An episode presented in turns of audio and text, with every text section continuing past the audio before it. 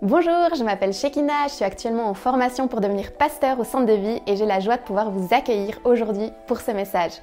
Je me réjouis que vous puissiez vivement l'écouter, attentivement et surtout que vous puissiez recevoir de la part de Dieu une parole spécialement pour vous.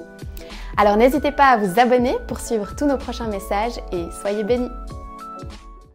J'ai beaucoup de, beaucoup de pensées sur mon cœur ce matin que j'aimerais partager avec vous. Que le Seigneur me guide, me conduise. On a on vient de vivre un moment fort dans la présence de Dieu. Amen. Et, je suis le premier à aimer cette idée du surnaturel du Seigneur, parce qu'il est surnaturel, parce que Dieu a agi dans vos vies, dans ma vie. Et je l'ai moi-même expérimenté. Le week-end dernier, on avait ce qu'on a appelé un week-end, un week-end Saint-Esprit, et on a vécu des moments particulièrement forts. Une soixantaine de personnes ont participé, c'était particulièrement fort. Hier, comme le disait Yanis, 200 euh, responsables de jeunes aussi ont vécu des moments particulièrement forts. Et peut-être tu te dis, puis alors moi? Alors ce serait l'occasion d'annoncer le week-end dans deux semaines avec Peter Protero. Amen. Mais en même temps, le thème que j'ai ce matin, j'aimerais vous parler de la bénédiction divine. Et pour ça, j'aimerais partir de l'exemple de Jacob. Et j'aimerais vous dire que oui, la bénédiction de Dieu, elle est, elle est là. Elle est là où tu es ouvert, elle est instantanée, mais elle est aussi dans la durée. Et j'aimerais nous donner des clés, parce que j'ai observé la vie de beaucoup. Des jeunes, par exemple, qui sont jeunes comme moi, enfin qui étaient jeunes comme moi. Ça fait 37 ans que je suis jeune. Toi aussi, oui. Et quand on avait une vingtaine d'années, je pense à Sacha qui était ici euh, avec toute son installation. C'est trop bien, il y a plein de petites. Euh, de, plein de couleurs, on peut. On peut un petit peu modifier ça. Ouais, c'est vraiment un panel incroyable. Sacha. Mais je pense aussi à Pierre et Martine, je pense aussi à, Bernard Roucho.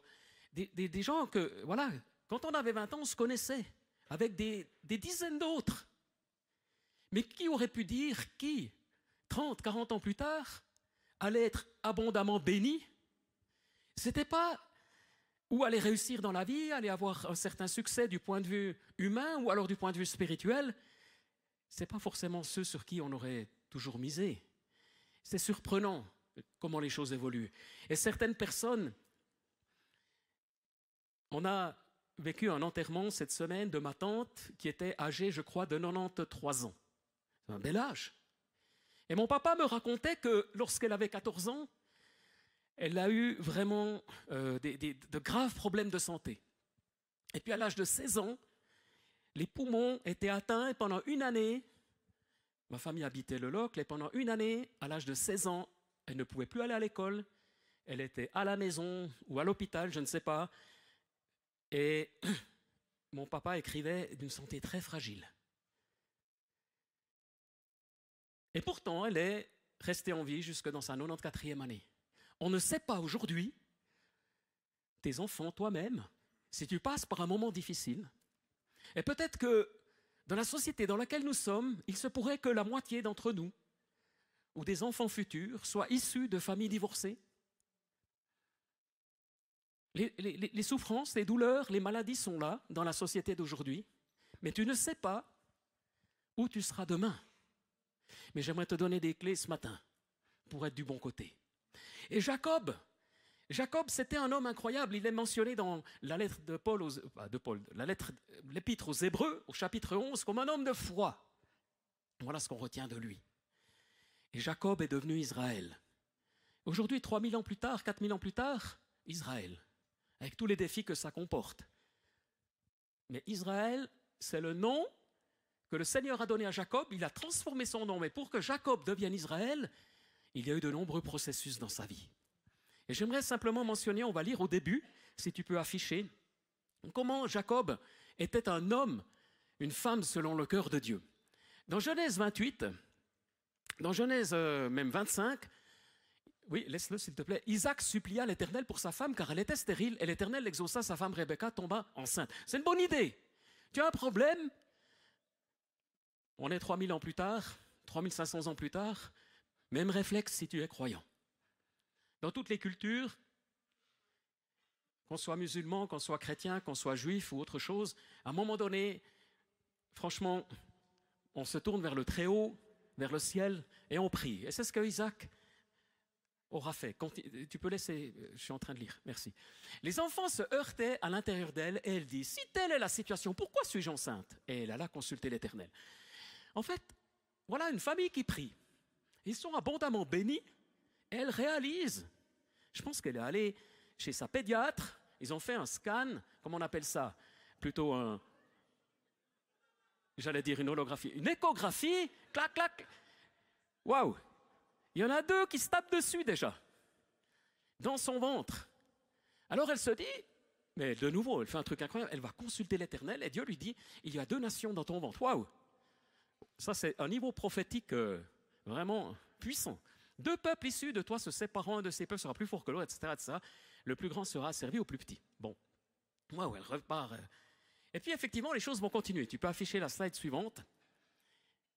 Les années ont passé, les années ont passé, et ce Jacob qui est né, il a ce frère Ésaü, mais quand il est né, on l'a pas lu, mais ce qui s'est passé, c'est qu'à un moment donné, au moment de la naissance, il est incroyable. Certains se rappellent ce qu'il a fait Il a attrapé le talon d'Ésaü. Il ne voulait pas être le deuxième. Waouh, je comprends ça. J'ai souvent souffert, intérieur, enfin souffert, c'est beaucoup dire, mais j'ai jamais voulu être le deuxième. Puis après, quand j'étais le premier, j'étais tout mal. En fait, j'ai toujours voulu être en équipe, mais j'aime pas être à côté. Chacun est différent. Peut-être tu préfères être un second, un premier. Je suis pas un vrai premier, mais je suis pas un vrai second non plus. Je sais pas où me situer. Bref. Mais lui, il attrape le talon de son frère, et du coup, quand Ésaü sort du ventre maternel, bah lui, il sort avec. Waouh Une naissance simultanée. Et son, nom d'ailleurs signifie euh, talon avec un jeu de mots en hébreu qui signifie usurper, attraper le talon de quelqu'un, clac, et puis euh, ça va aller dans le sens de usurper. Alors, en fait, ce qui va se passer, c'est que ce Jacob, ça commence comme ça sa vie. C'est vraiment un homme qui va être toute sa vie déterminé à obtenir ce qu'il veut. Et en particulier la bénédiction. D'où Montaigne ce matin. Donc voilà un homme incroyable qui veut la bénédiction. Il veut la bénédiction. La bénédiction, elle est double. C'est une bénédiction que son père Isaac va transmettre au fils aîné, mais c'est aussi le double héritage du point de vue matériel. Et, cet homme, ce gars, il veut les deux. Et, vous savez quoi? Il obtiendra les deux. Le, droit d'aînesse qui suppose un double héritage, c'est cool ça, d'être l'aîné. Mais c'est pas juste. Dans la société d'aujourd'hui, c'est bien mieux réparti. Mais enfin, à l'époque, c'est comme ça. Double héritage, et il l'aura. Mais aussi la bénédiction plus générale de son père Isaac. C'était des hommes et des femmes de cette époque-là, parce que sa maman Rebecca va aussi jouer un rôle dans, toute l'affaire, mais c'était des gens qui avaient un sens de la bénédiction, un sens de la bénédiction, un sens de Dieu, un sens du Très-Haut. Alors si on lit, il va vers son papa et dit, mon papa. Isaac dit, me voici, lequel de mes fils es-tu? Jacob, vous entendez bien, répondit à son père, je suis ton fils aîné Ésaü. Waouh oh, Mais jusqu'où va-t-il pour obtenir la bénédiction? Il faut dire que son papa, il est aveugle à ce moment-là. Il a perdu la vue. Mais imaginez, tu vas vers ton père, mais, tu as qui? Des, fils et des filles, tu qui? Et il le ment effrontément. Alors, lève-toi, installe-toi et mange euh, du gibier que qu'il a préparé. Et Isaac dit à son fils, comment c'est là Tu en as vite trouvé, mon fils. Jacob répondit, c'est que l'Éternel, ton Dieu, l'a fait venir devant moi. En réalité, ce n'est pas du gibier, il a simplement pris une pièce de bétail, un mouton. Euh, c'est sa, maman qui l'a. Il a dit tu, prépares un mouton, euh, il n'y verra rien, il n'y sentira rien, il est vieux. Et ça marche. Et Jacob, euh, pardon, Isaac est quand même un peu surpris. Puis il lui dit Mais comment ça se fait? Tu as été vraiment. tu es parti à la chasse, je t'ai demandé, voilà. Une heure plus tard, tout est là, tout est cuit. Oui, le Seigneur m'a béni. Mais c'est quand même incroyable d'utiliser Dieu pour arriver à ses fins. Laisse le verset encore, s'il te plaît. Et puis ensuite, il, ben, voilà, c'est que l'Éternel ton Dieu l'a fait venir devant moi. Et puis Jacob, il est, enfin, pardon, Isaac, je mélange. Isaac, c'est le papa. Donc âgé, qui va bientôt s'en aller, qui va bientôt mourir. Isaac dit à Jacob, approche-toi donc, que je te touche, mon fils, pour savoir si tu es mon fils Ésaü ou non. Pourquoi le toucher? Parce qu'Ésaü était velu. Il avait plein de poils. Enfin, plein de poils. Il était euh, poilu. C'était un homme du Sud, robuste, masculin. Et puis il est dit d'ailleurs de, notre ami Jacob que lui, il était plutôt toujours près de sa maman, tout ça. Puis je pense qu'il avait, euh, voilà, il, était un berbe ou je ne sais pas exactement. Enfin, ils étaient très différents. Alors Jacob, il est malin. Sauf que la maman, Rebecca, elle l'a couvert d'une d'un, voilà, d'un, vêtement en poil. Donc quand de, de chameau, merci, de chèvre. Alors, quand le papa y touche, ben oui, oui, mais c'est quand même bizarre. Ok, tu as préparé le repas, c'est bien, c'est bien les, c'est bien le vêtement, enfin le, le, le, torse d'Ésaü, et puis même les vêtements, il, il, il, renifle, il respire, ça sent bien Ésaü. La voix, par contre, là, c'est pas le bon. Eh bon, allons-y. Alors, remets peut-être le verset où il dira à la fin, la voix est celle de Jacob, mais les mains sont celles d'Ésaü. Donc ses mains sont aussi toutes velues. Il ne le reconnut pas parce que ses mains étaient velues comme celles de son frère Ésaü. Et il le bénit. Il dit Est-ce bien toi, mon fils Ésaü? Jacob répondit Oui, c'est moi.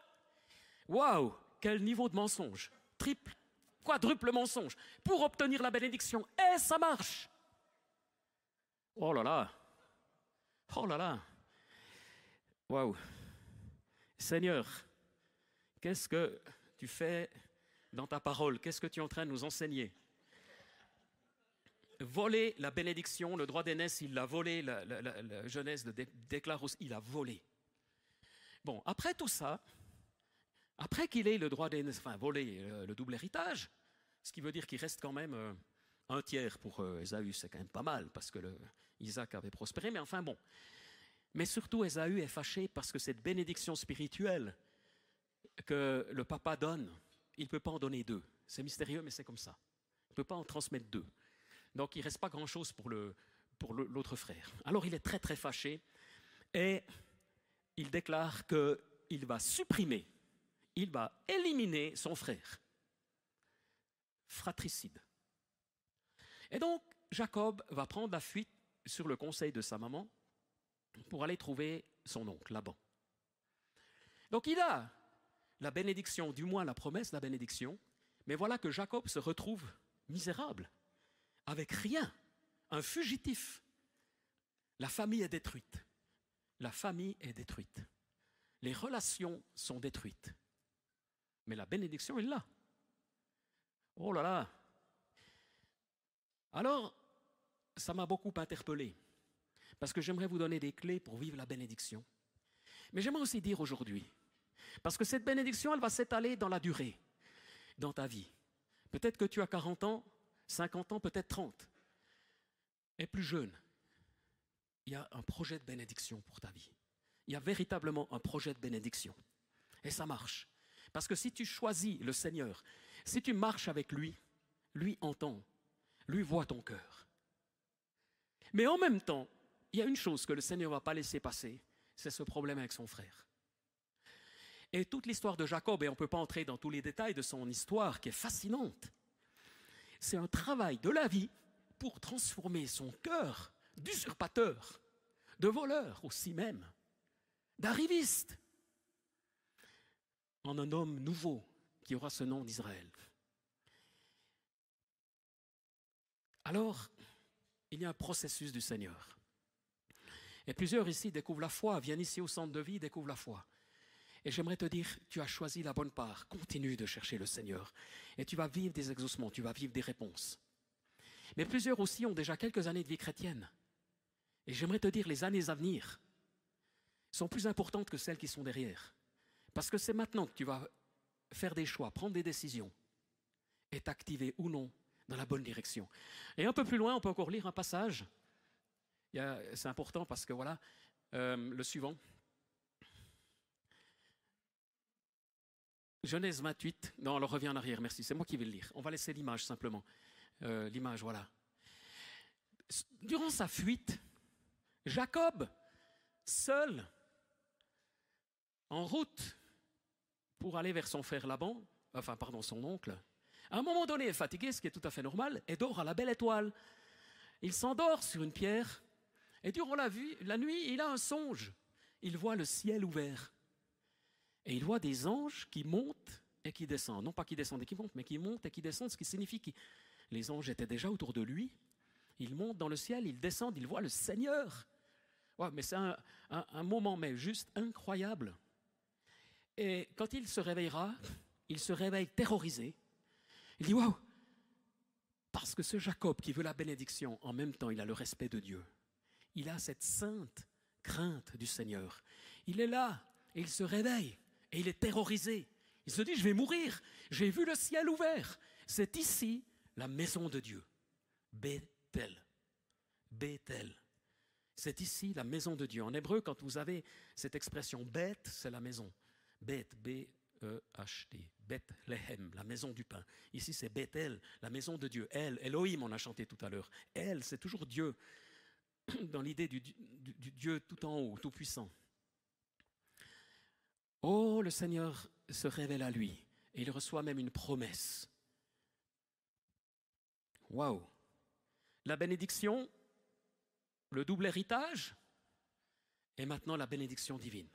Il arrive chez Laban, qui l'accueille et il tombe amoureux d'une des filles de Laban. Et c'est là, dans les 20 années qui vont suivre, que Dieu enclenche avec lui un processus en réalité, il va être lui-même trompé par Laban. Parce que Laban lui dit, écoute, d'accord, je te donne ma fille, Yanis, mais tu vas travailler pendant sept années pour moi. Tu vas travailler durant sept années pour moi. Mais lui, il était tellement amoureux que le texte nous dit que ça lui est paru comme quelques jours. Arrive la nuit de noces, mais Laban, qui ne veut pas que sa fille aînée, parce que c'est la cadette, c'est pas la fille aînée dont il est tombé amoureux, mince.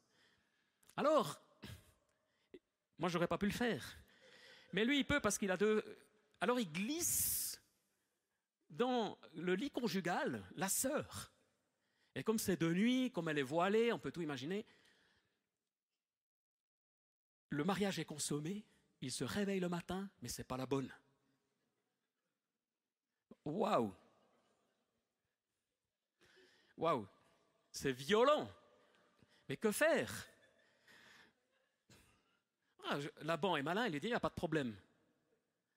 Écoute, je ne pouvais pas te donner, je ne pouvais pas marier la, deuxième, je devais d'abord marier la première. Waouh Ils ont encore à cette époque-là pas les grands principes de vérité et tout ça. Et Laban est pris à son propre piège d'une certaine façon. Il doit expérimenter la tromperie. Alors le papa, enfin pardon, le, papa, oui, des, des, filles, son oncle lui dit, mais écoute, il n'y a pas de problème, je vais te donner aussi la deuxième. Mais tu travailleras sept années de plus. Et voilà, il est parti pour 14 années. Et ainsi de suite, j'écourte l'histoire. Mais ce qui montre ici, ce qu'on découvre ici, c'est que il va être lui-même victime des injustices, de la trahison d'un membre de sa famille. Il avait fait juste, il était allé chercher au bon endroit. Il ne voulait pas marier une cananéenne, il ne voulait pas marier une femme euh, qui était polythéiste, qui était dans l'occultisme, il ne voulait pas marier une femme qui était dans les divinités. Il voulait, selon les, les prescriptions de sa famille, marier une femme qui spirituellement reconnaissait le Dieu unique. Et en ce sens-là, il a fait juste. Alors, oui, la bénédiction, Dieu nous la donne. Mais ce qui intéresse le Seigneur, c'est cette transformation. Les années passent, et ce qui va se produire par la suite, c'est qu'effectivement, on pourrait lire les chapitres, c'est fascinant ces histoires. Effectivement, Jacob est béni à son tour, il aura beaucoup d'enfants, beaucoup d'enfants. Et bon, il a aussi plusieurs femmes, ça aide. Mais ses enfants, il en a douze, au final. Et puis à un moment donné, il va vouloir se réconcilier avec son frère, Ésaü. Et on a un épisode fantastique qui nous montre comment il va, dans un esprit de profonde repentance, aller aborder son frère, mais avec une immense prudence, en envoyant des cadeaux et des cadeaux, enfin du bétail, mais une fortune, par étapes. Et à ce moment-là, Esaü lui dira, quand enfin il se voit, et il tremble, il a peur, parce qu'il se dit, Esaü veut ma mort, il va supprimer ma femme, mes enfants. Et Esaü lui dit, mais garde tous tes cadeaux. Dieu m'a béni aussi. Et il y a une profonde réconciliation. Et après cette réconciliation, ils repartiront, chacun dans sa direction, doublement bénis parce qu'ils ont maintenant la grâce d'être une famille réunie, une famille réconciliée. Mais quel processus Alors, tout ça, parce que quelqu'un cherchait la bénédiction, mais de la mauvaise manière.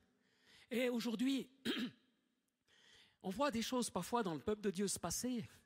Et on se dit, mais comment c'est possible que tel serviteur de Dieu, que telle femme de Dieu soit tellement bénie? Il y a des miracles, des choses se produisent.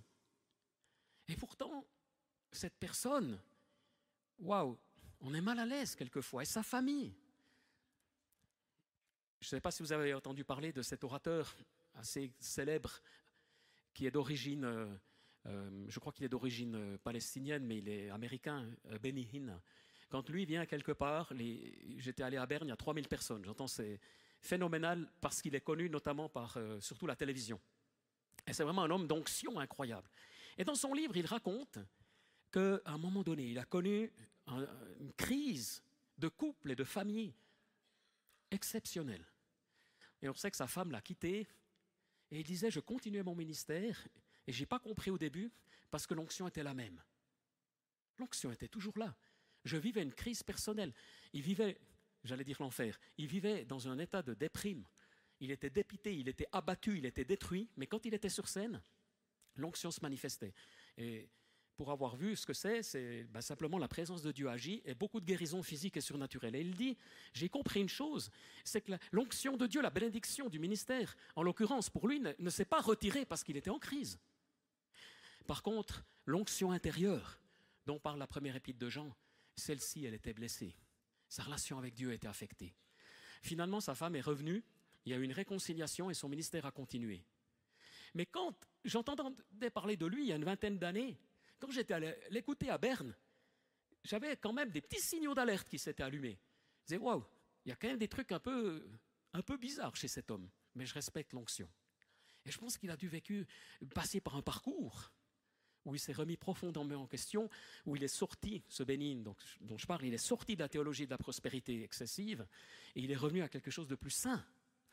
Et je pense que si tu veux entrer dans une pleine bénédiction divine, c'est essentiel mais vraiment fondamental, que tu mettes les bonnes priorités. Alors la première chose, comme Jacob, mais que tu aies soif. Et je sais qu'il y a parmi nous des gens qui ont soif et faim. Hier, euh, pardon, la semaine passée, j'étais à Spitz. Spitz, c'est une petite ville euh, près de, au bord du lac de Thun. Et puis là, dans l'église où j'étais, ils ont trois cultes par dimanche, dont le premier à 9h. Alors c'est bien euh, suisse-allemand. Et on m'a dit, tu dois venir à 8h30. Le culte commence à 9h, mais on est là à 8h30. Si tu viens un petit peu avant, tu as droit à un café. Alors moi, je suis arrivé un petit peu après, mais j'ai quand même eu mon café. Mais waouh, c'est... Et euh, j'aurais dit, mais nous aussi, on commence les cultes à l'heure maintenant à Neuchâtel, même à Neuchâtel. Donc, mais à 9h, la salle est pleine, puis après, ils font un deuxième, puis un troisième culte encore l'après-midi. Mais si tu viens à 9h à l'église de dimanche matin, c'est quand même particulier ou à 10 heures à Neuchâtel. Ça veut dire quand même que tu as soif. Personne. Je voyais ici Sarah, une jeune de 10 ans, qui est venue adorer Dieu avec nous, louer le Seigneur. Alors j'ai fait sa connaissance, je lui demande son nom, prénom. Je dis, mais tes parents sont là? Non, mes parents ne sont pas là. Intéressant, à 10 ans. Elle vient tout devant. Il y a une soif de Dieu là. C'est quand même quelque chose. Et si des enfants à 10 ans, et je sais qu'il y en a d'autres, dont les parents ne viennent pas forcément ici au centre de vie, parfois déposent leurs enfants, parfois les confient à un cousin, une cousine. Et ces enfants-là ont soif de Dieu. Oh, que Dieu bénisse nos moniteurs qui en prennent soin. Amen. Que Dieu bénisse tous ceux qui ont soif et faim aujourd'hui, parce que c'est véritablement quelque chose que, euh, que Dieu est en train de faire parmi des enfants qui ont soif, qui ont faim, comme Jacob. Elle était là dans la louange à 10 ans. Moi, je ne sais pas où j'étais à 10 ans. Bon, j'aimais bien quand même euh, l'église, mais mais je crois que j'aurais pas. Moi, j'aurais. Bref, à disons, j'avais pas cette maturité-là de louer Dieu comme ça. Alors, oui, Dieu donne cette soif dans vos cœurs. J'aimerais t'encourager ce matin. Pardon. comme on l'a entendu euh, par les paroles prophétiques de Bertrand. Merci Bertrand, tu as eu du, courage aussi de t'afficher de cette façon-là. Et puis de, de, nous exhorter, de nous encourager. Et Bertrand est un homme qui est rempli d'amour et de grâce. Mais parfois, on a besoin d'être secoué. Amen. Et j'aimerais vous encourager à avoir faim, soif de Dieu comme jamais. Il y a des pères de famille, des mères de famille, il y a des personnes ici qui sont tout devant, mais il y en a qui sont tout derrière parce que tu viens un petit peu avec prudence, avec sagesse. Peut-être tu as vécu des expériences difficiles et tu te dis mais où mais mais je les pieds, qu'est-ce qui va m'arriver? Alors vraiment, aie soif du Seigneur, aie faim de Dieu. Et puis pour que tu aies cette pleine bénédiction qui est approuvée de Dieu, je crois qu'il y a un équilibre. Et tu pourrais afficher gentiment acte 6 où on réalise que quand les premiers chrétiens ont choisi des responsables, ils ont dit, frères et sœurs, choisissez parmi vous sept hommes alors c'était pour gérer l'église des débuts qui comptait 5000 personnes. Il s'agissait d'administrateurs, d'une sorte de, conseil d'anciens, de conseil de responsables, qui devaient être nommés, un conseil d'administration. Choisissez parmi vous sept hommes. À l'époque, bon, bah, c'était des hommes, hein, euh, mais aujourd'hui on dirait hommes et femmes, de qui l'on rende un bon témoignage, rempli d'esprit et de sagesse, et nous les chargerons de ce travail. Il choisirait Étienne notamment, un homme plein de foi et d'Esprit Saint. Qu'est-ce que je suis en train de dire? Tu peux encore laisser. De qui on rend un bon témoignage, rempli d'esprit et de sagesse. Alors aujourd'hui, nous voulons être une église, et j'aimerais t'encourager à être un homme, une femme du Seigneur, selon le cœur de Dieu, qui à la fois, mais complètement ouvert, comme Yanis nous le disait, tu as soif de Dieu, soif du Seigneur, tu t'attends vraiment au miracle de Dieu pour ta vie. Et puis en même temps, on peut dire de toi, tu es rempli de sagesse. Amen tu rends un bon témoignage. Voyez-vous, moi j'ai observé une chose, c'est que dans le monde chrétien, on a souvent soit l'un, soit l'autre. On a des gens, mais assoiffés, affamés, mais ça leur est assez facile et ils sont dans l'excès. Et quelque part, ils nous font un peu peur. Et c'est des gens, il y a vraiment une ligne directe entre eux et Dieu. Euh, mais vraiment. Et puis tu te dis, mais euh, waouh. Et Dieu leur parle tout le temps. Mais comme Dieu leur a parlé, tu peux rien leur dire. Dis, euh, je, je suis pas tellement sûr de ton truc là, mais euh, ouais, mais Dieu a dit, Dieu, bon, ok. après, tu, prends un peu du recul, tu te dis, bon, ben, on va les laisser. Et puis, tu as d'autres chrétiens, un peu moins charismatiques, qui sont pleins de sagesse, mais leur sagesse, elle nous fatigue à un moment donné, parce qu'ils voient toujours les problèmes, toujours les détails. Ils ont tellement du bon sens, un moment donné, tu te dis, oh, mais où est la foi? Où est la foi? Moi, j'ai été encouragé, on a eu une séance du conseil récemment, et puis on réfléchissait au budget de cette année. Et le budget de cette année, en gros, en gros il est le même que l'année dernière, parce que voilà, on est, on est dans des réalités. Mais à un moment donné, et ce n'était pas du, côté des pasteurs, c'était plutôt du côté justement de ceux qui, sont, qui ont ce rôle d'administrer aussi en termes juridiques, en termes financiers, qui ont dit mais on ne va pas limiter la croissance de l'Église. Et si nécessaire, avec sagesse, on investira. On investira en ce sens qu'on a encore des réserves pour le bâtiment, mais avec sagesse. Mais ça ne m'est pas arrivé souvent, je peux vous dire dans ma vie, la plupart des conseils d'église, ils vous mettent le frein. Et là, on est béni d'avoir un conseil d'église où avec sagesse, ils disent non, mais on a la foi. Il y a encore une année, deux ans, trois ans devant nous. Où ça sera peut-être serré, mais on a la foi et Dieu va continuer à bénir. On va pas faire des folies, on va pas être stupide, mais on va. il y avait notamment Pierre qui a dit Mais moi, je sens, on doit aller de l'avant. Waouh Quand il y a des gens comme ça, d'expérience d'une soixantaine d'années, qui te disent Mais on va aller de l'avant. Et je me rappelle Daniel Gentison, qui était le fils du fondateur de cette église. Enfin, ils étaient quatre. Mais lui, c'était le fils. Vous avez connu Daniel Gentison. à plusieurs reprises, par sa foi, il nous a encouragés ici pour le centre de vie, et même encouragé à avoir grand.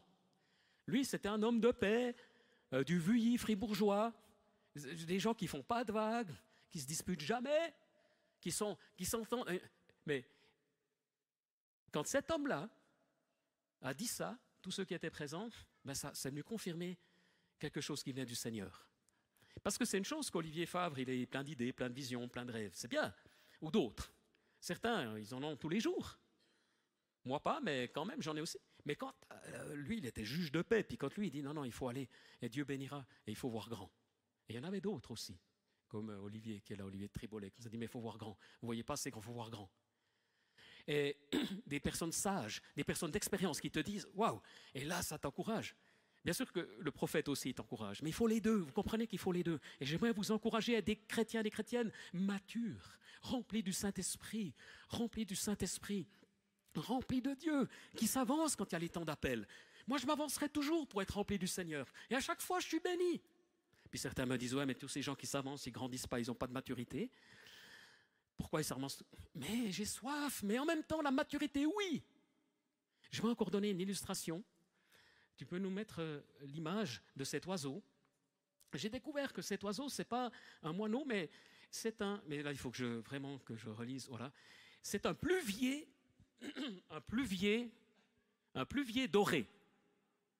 C'est beau, hein Alors cet, animal, cet oiseau, en tout cas une partie d'entre eux, euh, vu que ce sont des oiseaux migrateurs, migrants, il va de l'Alaska à Hawaï. Donc en été, il est tout au nord, et puis ensuite, il va faire un parcours de 4500 km en l'air. Et euh, pour ça, il va accumuler 70 grammes de graisse, un tiers. C'est-à-dire qu'avant de prendre son envol, euh, bah, il est bien épais, voilà, et euh, il est bien volumineux, il a trois fois son poids. Non, pardon, il, il pèse 200, mais il a ajouté un tiers à son poids naturel. Que de la graisse. Et ça, c'est le combustible, c'est l'essence, c'est le diesel. C'est ce qui va lui permettre de voler. Et maintenant, écoutez bien. On a calculé qu'il va consommer 1,2 g de graisse par heure. C'est normal, quand vous chauffez la maison chez vous, ben forcément ça baisse. Vous remplir la citerne, ainsi, euh, remplissez le, voilà, évidemment aussi euh, le réservoir de la voiture. Donc lui, c'est la même chose, c'est qu'il consomme 1,2 g de graisse par heure. Et un scientifique a fait le calcul qu'il a pour 72 heures, pour 72 heures de réserve. Mais si vous faisiez le calcul, en réalité, il lui manque 16 heures parce que le vol va durer 88.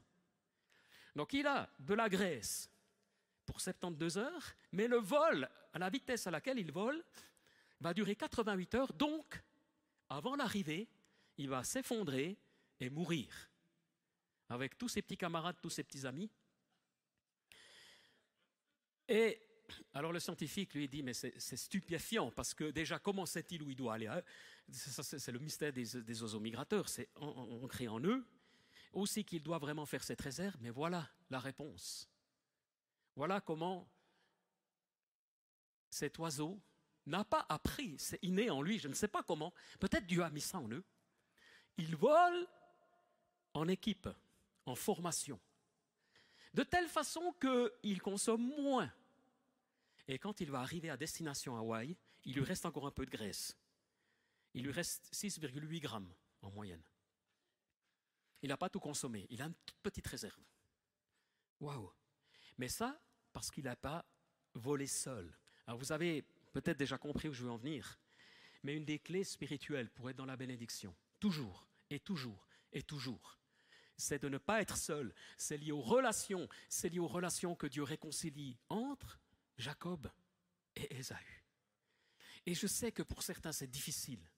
Et je sais que certains ont vécu des traumatismes, des difficultés relationnelles. Certains sont timides, certains sont réservés, certains préfèrent la solitude, mais tout ça c'est normal.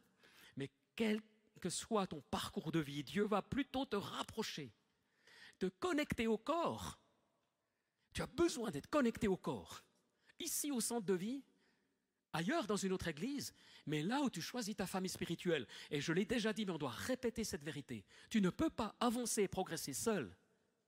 Et j'aimerais t'encourager en ce début d'année à reconsidérer les raisons qui te poussent à être solitaire, à être isolé, à être seul. Qu'est-ce qui fait que tu as peur? Qu'est-ce que tu peut-être des symptômes, tu arrives dans un groupe, tout le monde rigole. Enfin, tu t'approches du groupe, les gens rigolent. En temps normal, si tu es bien dans ta peau, tu dis, bon, bah, ils rigolent. Mais très souvent, tu te dis, qu'est-ce qu'ils sont en train de rire sur moi? Réfléchis. Il y a plein de petits symptômes d'indication. Qu'est-ce qui fait que tu t'isoles? Qu'est-ce qui fait que tu n'es pas connecté au corps? Si tu veux avoir toute la bénédiction divine Tu as besoin des autres parce que tu as besoin de leur protection et tu as besoin d'être une protection pour les autres. Mais franchement, ne vole jamais seul. Enfin, jamais. Pas de manière absolue. Il y a des moments où l'oiseau, ben, bien sûr, il vole seul parce qu'il n'est pas. Mais quand tu entreprends ces grands voyages, mais à un moment donné, cette migration, tu ne peux pas la faire seul. C'est quelque chose vraiment qui est tellement essentiel. Alors j'aimerais t'encourager à t'attendre au Seigneur. J'aimerais encore lire quelques versets euh, pour terminer. Dans le psaume 37, c'est un psaume qui, qui m'a beaucoup touché. Ne t'irrite pas contre les méchants. N'envie pas ceux qui font le mal, car ils seront fauchés aussi vite que l'herbe. Confie-toi en l'Éternel et fais le bien, et le pays pour demeure, et que la fidélité soit ta nourriture. Fais de Dieu tes délices, fais de l'Éternel tes délices, et il te donnera ce que ton cœur désire. Recommande ton sort à l'Éternel, mets ta confiance en lui, et il va agir. Il fera paraître ta justice comme la lumière, et ton droit comme le soleil en plein midi. L'injustice, ça peut être la maladie, ça peut être des êtres humains, ça peut être ton lieu de travail, ça peut être des choses qui n'ont pas fonctionné, ça peut être des échecs. Mais Dieu te dit maintenant, confie-toi et demeure dans le pays. C'est-à-dire demeure dans cette présence de Dieu. Bâtis une relation avec le Seigneur. Sois un enfant de la promesse. Reçois cette pleine bénédiction et laisse-toi travailler dans ton cœur. J'aimerais inviter la louange à revenir. Et nous sommes là dans la présence de Dieu ce matin. J'aimerais clore en priant avec vous. Dieu nous encourage ce matin, Dieu nous parle. Et je te prie, Saint-Esprit, de, de venir encore. Je sais que tu es là.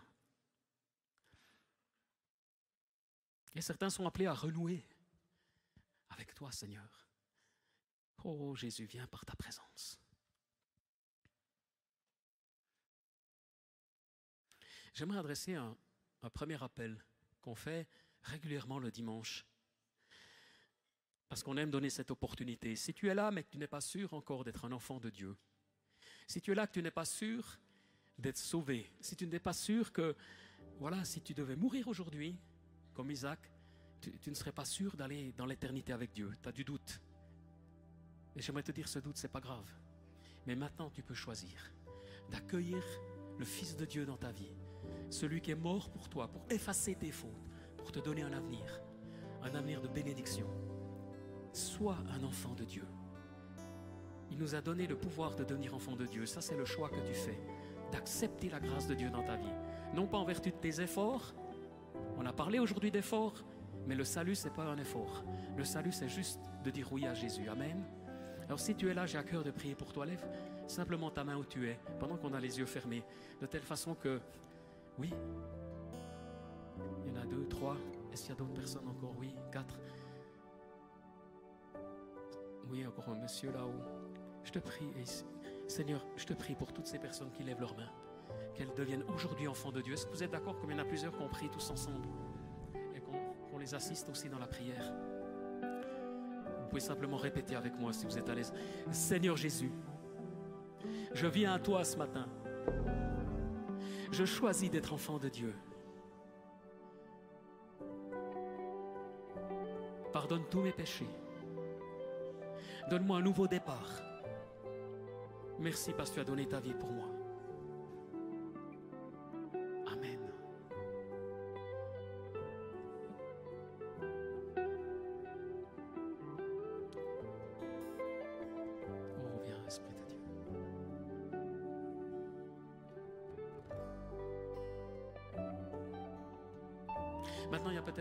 Qui ont besoin d'un retour à Dieu, après des mois de distance, voire des années. Et pendant que le Yanis va reprendre, pendant que la louange va reprendre, il y a un espace ici devant. Si tu veux te redonner au Seigneur, te reconsacrer à lui. J'aimerais tous vous inviter à vous lever pour qu'on reprenne ce chant. Je viens t'offrir